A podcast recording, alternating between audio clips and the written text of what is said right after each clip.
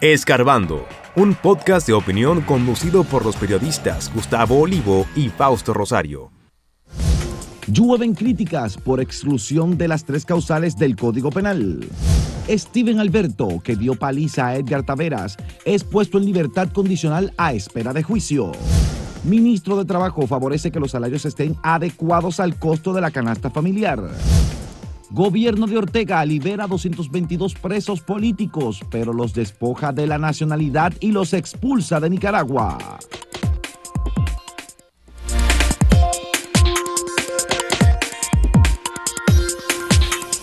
Como era de esperarse, eh, tras la aprobación en primera lectura del Código Penal que excluye las tres causales, por la irresponsabilidad de la mayoría de los legisladores, que quieren estar bien con Dios y con el diablo, aunque de este lado uno no sabe exactamente de dónde está el diablo y está Dios. Porque los que dicen que están con Dios a veces toman actitudes que son más del diablo.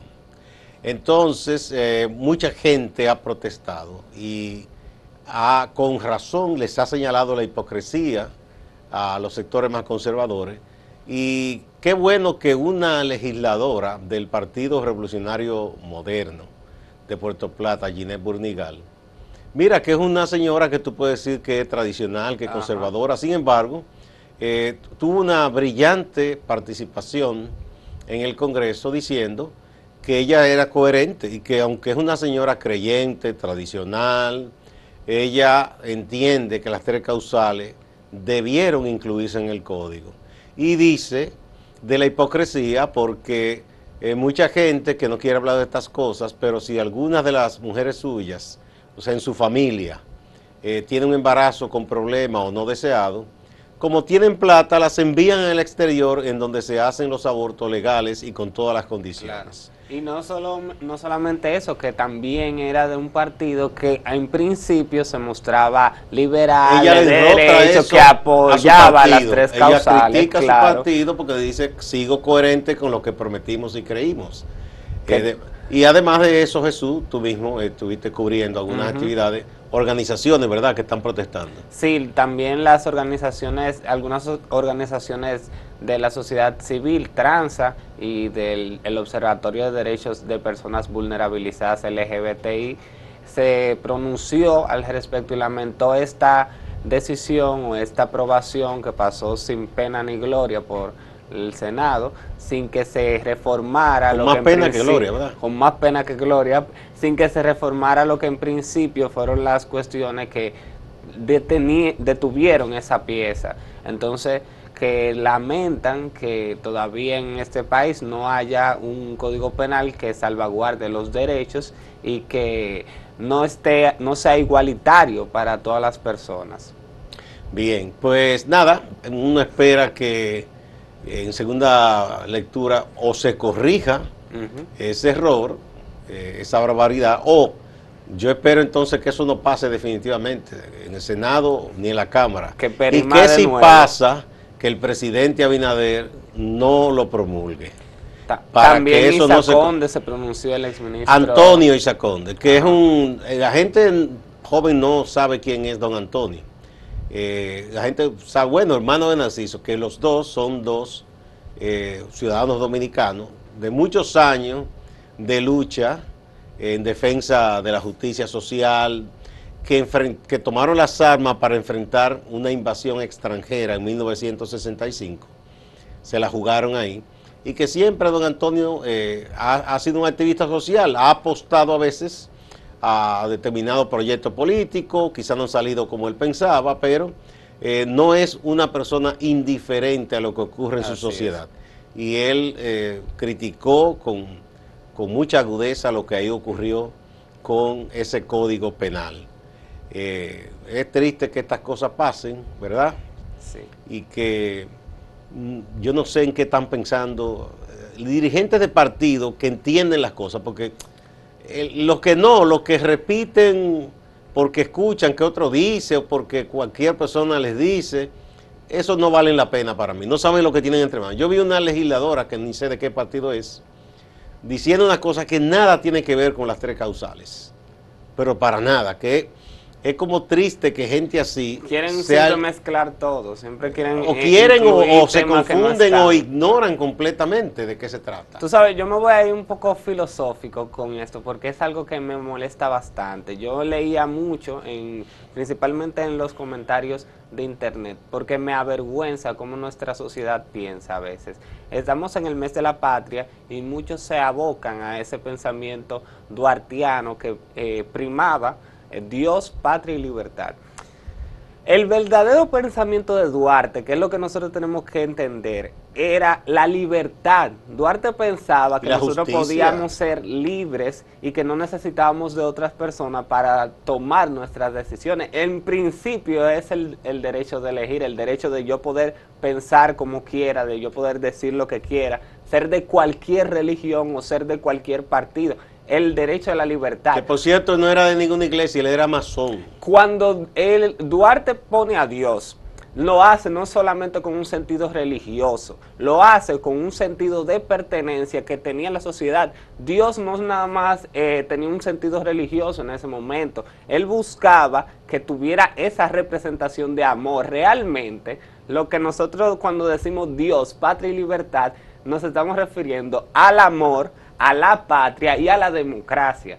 Entonces, ¿cómo es posible que vivamos en una sociedad donde no se puede decir nada, donde no se puede tener un, un derecho que es fundamental, porque las personas entienden que nos va a caer una plaga o nos va, Bueno, nos va a ese Dios que la gente concibe, Sí, ese- ¿es un Dios para un grupo o es para todos y todas? yo no... Pregunto yo, Claro. porque hay gente que se dice muy creyente, pero cuando hablan, por ejemplo, de, digamos, de un muchacho que comete un delito de arrebatar una cartera, que lo maten. ¿Y qué amor es ese? ¿Qué amor de Dios ¿Qué es ese? está ahí? o que, que apuesta a esas cosas. Es como eh, gente que, y hay una canción que así lo dice, ¿verdad? Eh, bendecía aviones que iban a, eh, a- a- a lanzarle bombas a niños en Vietnam y a esa gente le daban una bendición y hacían una oración. O to- todo- todos los crímenes que se crímenes que se cometieron en persiguiendo personas que pensaban diferente durante la Inquisición. No, imagínate, ahí los quemaban vivos y, y todavía hay tantas cosas que se dan. Entonces, yo no sé, han falsificado a Dios porque ese no es el Dios que No, uno piensa que, que- es un Dios de amor. O sea, O sea, que, eh, bueno, ah, muy creyente, muy cristiano, pero le hablan de, eh, de una persona extranjera. No, no, no, no, no, esa gente hay que matarlos. Claro, Entonces, ¿no? ¿qué, qué amor es ese? Cuando hay Dios? diferencia, realmente hay que respetar el derecho a pensar diferente y ninguna ley obliga a nadie a nada. Por ejemplo, que existan las tres causales no va a obligar a toda la mujer embarazada a abortar. Pero que tampoco es- que es simplemente el derecho a que ellas decidan. Elegir, así como que yo ellas puedo- decidan qué van a hacer con su cuerpo y su problema, no es de nadie. Claro, o sea, realmente nosotros, ¿cómo te digo? Principalmente son sectores conservadores y sectores religiosos. Entonces, ¿por qué incluir en una sociedad que se dice ser laica? ¿Por qué tenemos todavía que estar arrastrando a Dios en todos nuestros temas políticos? Y no es eso. O sea, si usted es creyente, tiene todo el derecho. Y nuestra constitución le da todo el derecho de creer en cualquier Dios que usted entienda o cualquier Dios que usted crea. Perfecto. Ahora, eso no se puede llevar a, toda la legislación porque se supone que vivimos en una sociedad donde todas las personas deberían de tener las mismas, eh, los mismos derechos y las mismas garantías constitucionales, que por eso es que se está luchando en este código penal que aunque lo aprueben en este momento, que aunque tenemos casi 200 años con el mismo, vamos a seguir con un código que no está acorde con las necesidades que tienen los ciudadanos en este momento. Bueno, eh, así es. Y van a seguir las Y va- protestas vamos a- porque... No, y ahora tenemos que esperar la respuesta de los sectores más conservadores, los grupos pro vida que van ahí al Congreso. Que, como que es una falsedad decir pro vida, pues son más pro muerte que todo el mundo. Bueno, vamos a ver el tema que hemos puesto para que ustedes emitan su opinión en el sondeíto de hoy. Eh, Euclides Sánchez, que fue muchos años senador de La Vega y un dirigente del PLDR, se fue a Fuerza del Pueblo eh, apoyar a Leonel Fernández, pero ha renunciado también de Fuerza del Pueblo. Y hay muchos rumores donde él pueda irse, entonces le estamos preguntando a dónde irá Euclides Sánchez tras salida de Fuerza del Pueblo. ¿Se va a ir a su antiguo partido PLD? ¿Se irá al PRM? ¿Se irá a Justicia Social, que es el partido de Julio César Valentín? ¿A ninguno u otro? Vamos a ver qué ustedes opinan.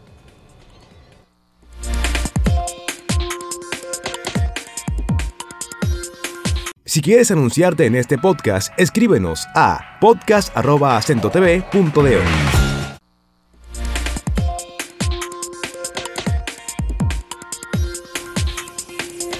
Eh, en la comunidad de San Francisco de Macorís se desarrolló un hecho que ha conmocionado a toda la población y se ha hecho viral. Y es un joven que le propina en un recinto universitario una paliza a otro. El señor eh, Steven Alberto fue ayer dejado en libertad condicional por la esa denuncia que había en su contra por el joven Edgar Tavares, a quien en la universidad había golpeado en un hecho que se viralizó. Esta, este proceso fue por una, un acuerdo que hubo entre ambas partes, es decir, entre el joven, la víctima, y el victimario en este caso. Cuando hablamos de que llegaron a un acuerdo, es que Steven va a tener que eh, va a quedar en libertad condicional por todo un año. Eso quiere decir que va a tener que hacer algunas charlas en una pastoral juvenil de la misma universidad. También tiene una orden de alejamiento en contra. Eso no detiene el proceso judicial. Que no detiene el proceso judicial, sino en la denuncia de que hubo de la parte que fue lo que motivó inicialmente. Pero recordemos como el caso de Santa Arias en, en Bani, que aunque ella desestimó la querella, el Ministerio Público continuó con el proceso judicial. Ahora, ¿cómo se llegó a, este acuerdo? Es lo que va a quedar en libertad condicional, pero todavía no se sustrae del proceso completo. Así que vamos a ver cómo evoluciona. Y tendrá que este buscar otra universidad porque fue expulsado, de la Universidad Católica Nordestana. Exacto. Obviamente, una persona violenta no debe estar en un recinto universitario. Sí, lo bueno es que no va, por lo menos ahora no hay ninguna condena. O sea, yo, eh, digamos, no me gusta condenar a la persona, tampoco voy a eximirlo de toda la responsabilidad que tuvo por la acción, pero qué bueno que se pudo llegar a un acuerdo en que no incluyera eh, ninguna sanción eh, coercitiva. Ah, porque está es incluso esta persona ahora va a tener que ir al psicólogo, va a tener que asistir a terapia, manejo de la ira, que es algo muy importante, porque a veces cuando nosotros vemos este tipo de casos, olvidamos que también esa persona, y que no lo voy a justificar, pero también Steven es parte de una sociedad que promueve este tipo de actividades. Y daría mucha pena que un joven que estaba estudiando y todo eso, eh, desperdicie su vida o por una acción que obviamente no es que no es culpable, pero sí vive en un contexto social que fomenta este tipo que alienta. Y ahí vamos, y, y, ese hecho se conecta con lo que estábamos hablando el anterior, porque aquí se le quieren buscar eh, los males eh, a ciertas cosas en la superficie. Eh, eso es, ¿qué indica eso? Es una falta de educación emocional e incluso falta de educación sexual, porque dicen que el tema fue que por celos, por una muchacha. Exacto. entonces, esa masculinidad tóxica de tú entender que, bueno, esa mujer es mía, y si él te la miró, o si ella decide que no quiere estar contigo y que con otra, hay que matarla, hay que golpear a quien me la quitó, entre comillas. Nadie le quita nada a nadie. Entonces, esa masculinidad tóxica, esa, ese malentendimiento de lo que es una relación de pareja, de lo que es, de lo, de lo que es una hombría sana, eh, de bien, lleva esto a que la gente entienda que las cosas se resuelven con la violencia. Así es. Y por eso vemos tantos casos de, de muerte y de gente que se suicida por, porque no soporta que una relación se puede terminar. Así como el hombre tiene derecho a amar y a dejar de amar, la mujer tiene perfecto derecho también a amar y dejar de amar. Si dejó de amar a uno y ama a otro, tiene libertad para eso y usted no es nadie para obligar a esa mujer, ni debe golpear, si es que fue el caso, como se ha dicho, a la otra persona que ella ahora quiere. Son cosas que hay que entenderle. Entonces, para eso es falta de educación emocional y falta de educación sexual. Así es. Tú sabes que me gustaría que este caso fuera ejemplificador, pero ¿en qué sentido?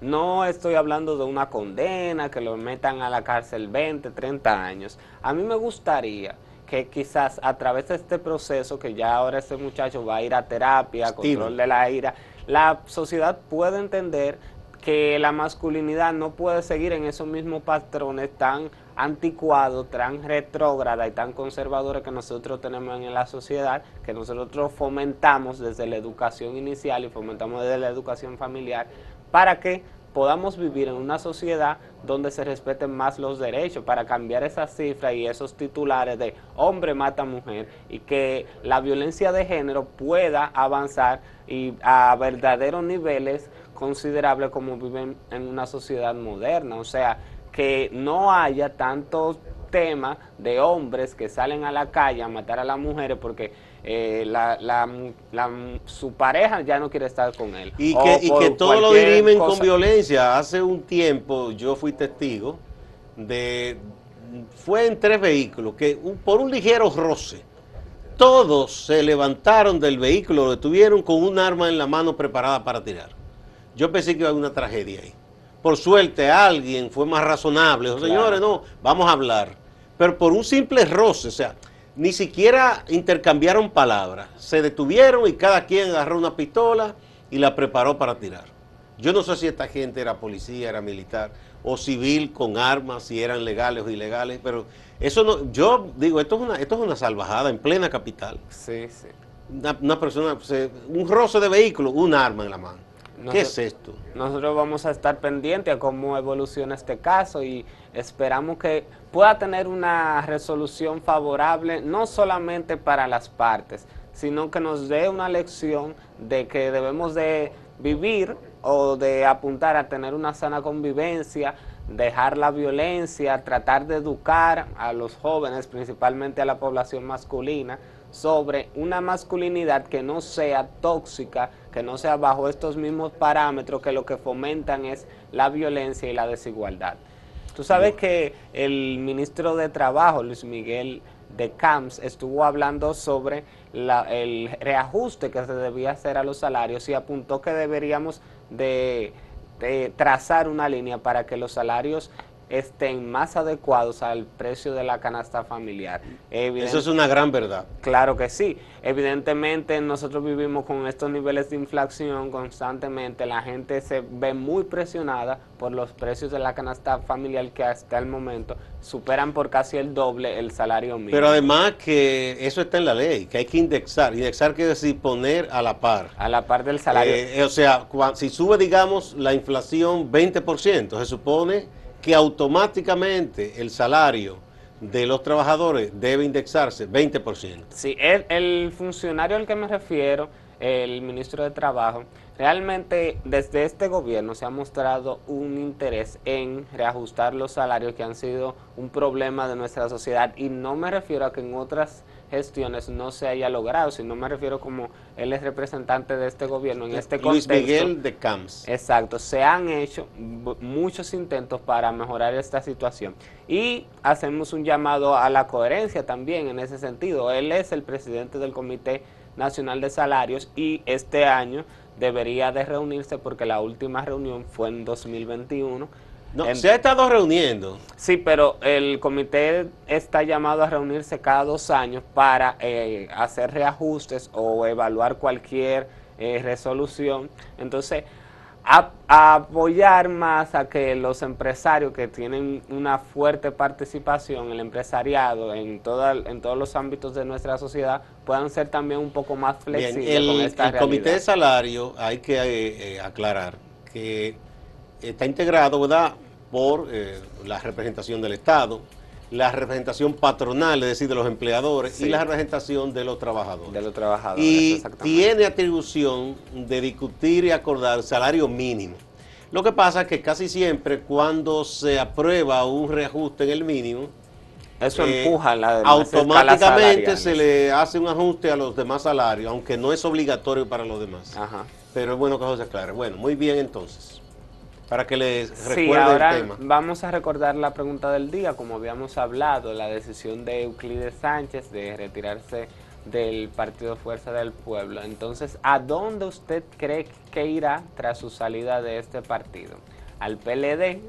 ¿Al PRM? ¿A Justicia Social? ¿O si cree que irá a ninguno u otro? Díganos en los comentarios después de la pausa.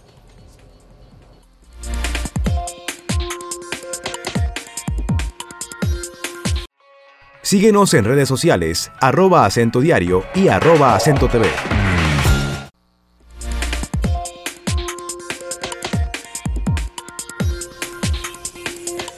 Vamos a ver cómo ha respondido la gente al sondeíto de hoy.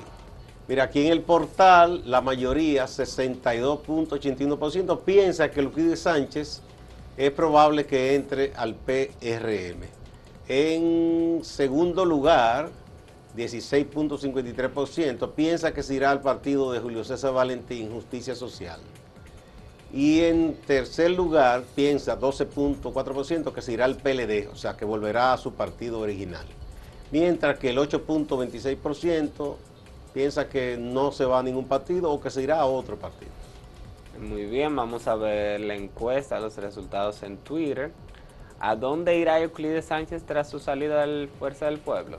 El 65.2% dice que al PRM, luego tenemos al PLD con un 16.3%, en tercer lugar tenemos a Justicia Social con un 10.9%, y el 7.6% de los usuarios entiende que se irá a ninguno u otro.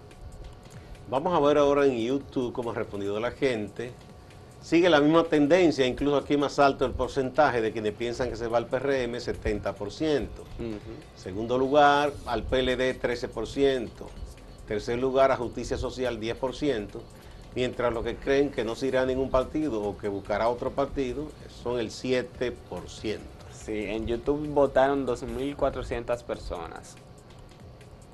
Vamos a ver algunos de los comentarios de los usuarios. En esta misma red social, el dominicano ausente ausente dice, nuestra política siempre ha sido una subasta, ya nadie se sorprende de nada, en el pasado dieron el paso y compraron un partido, el listón se puede bajar. Aquí tenemos a Emelindo Montabenítez, que siempre también comenta. Ese tipo de político dominicano yo le llamo la bola de tenis. bueno, de un lado para otro. Aquí tenemos a Lucas Adalberto Cruz y Noa. Lo compraron también al parecer. El PLD se quedará solo con Manilo y Abel. Pero ya no era del PLD, era de Fuerza del Pueblo. Era de Fuerza del Pueblo, sí. Manuel Peguero dice, ya ha recorrido todos los partidos del circuito. Bueno. Ahora vamos con el compañero Máximo Laureano a la ciudad de Santiago de los Caballeros. Adelante, Máximo. Gracias, compañeros. El Ministerio Público en Santiago entregó 503 armas de fuego, pistolas y revólveres al Ministerio de Interior y Policía. Son armas que, según ha explicado el fiscal titular de Santiago, fueron descomisadas en distintos procesos, armas que habrían sido utilizadas en el crimen. Veamos lo que nos explican el fiscal de Santiago, Osvaldo Bonilla, y el ministro de Interior, Jesús Vázquez Martínez. Estamos depositando ante el órgano rector, el Ministerio de Interior y Policía, estas armas que por igual han sido en muchos casos eh, y han llegado a, la Fiscalía fruto del dolor de muchas familias que han muerto y que se han visto envueltas en algún proceso judicial, sobre todo como víctimas. Nos sentimos profundamente satisfechos con esta alianza con la que estamos trabajando con el Ministerio Público, con la Policía Nacional, con la Dirección de Control de Drogas, porque está dando resultados espectaculares. El magistrado Bonilla y yo nos vemos cada 15 días, y el general Aspona, y el de la Dirección de Control de Drogas de aquí en Santiago, evaluando lo que está pasando en cada, en cada territorio de Santiago, dándole seguimiento de manera puntual para asegurar el control del crimen y el delito. Y eso lo hacemos cada 15 días con los directores regionales de la policía, con los fiscales y con la Dirección Nacional de Control de Drogas. El regidor del Partido de la Liberación Dominicana, Brailin O'Braily Vargas Núñez, quien el pasado marzo del 2022 fue baleado en una comunidad de Colombia, ahora está en el centro del huracán ya que es señalado como parte de una estafa con criptomonedas. El propio Vargas Núñez explica de qué se trata y dice que está a la espera de que avance la investigación. Ciertamente lo más importante es esperar que termine el proceso.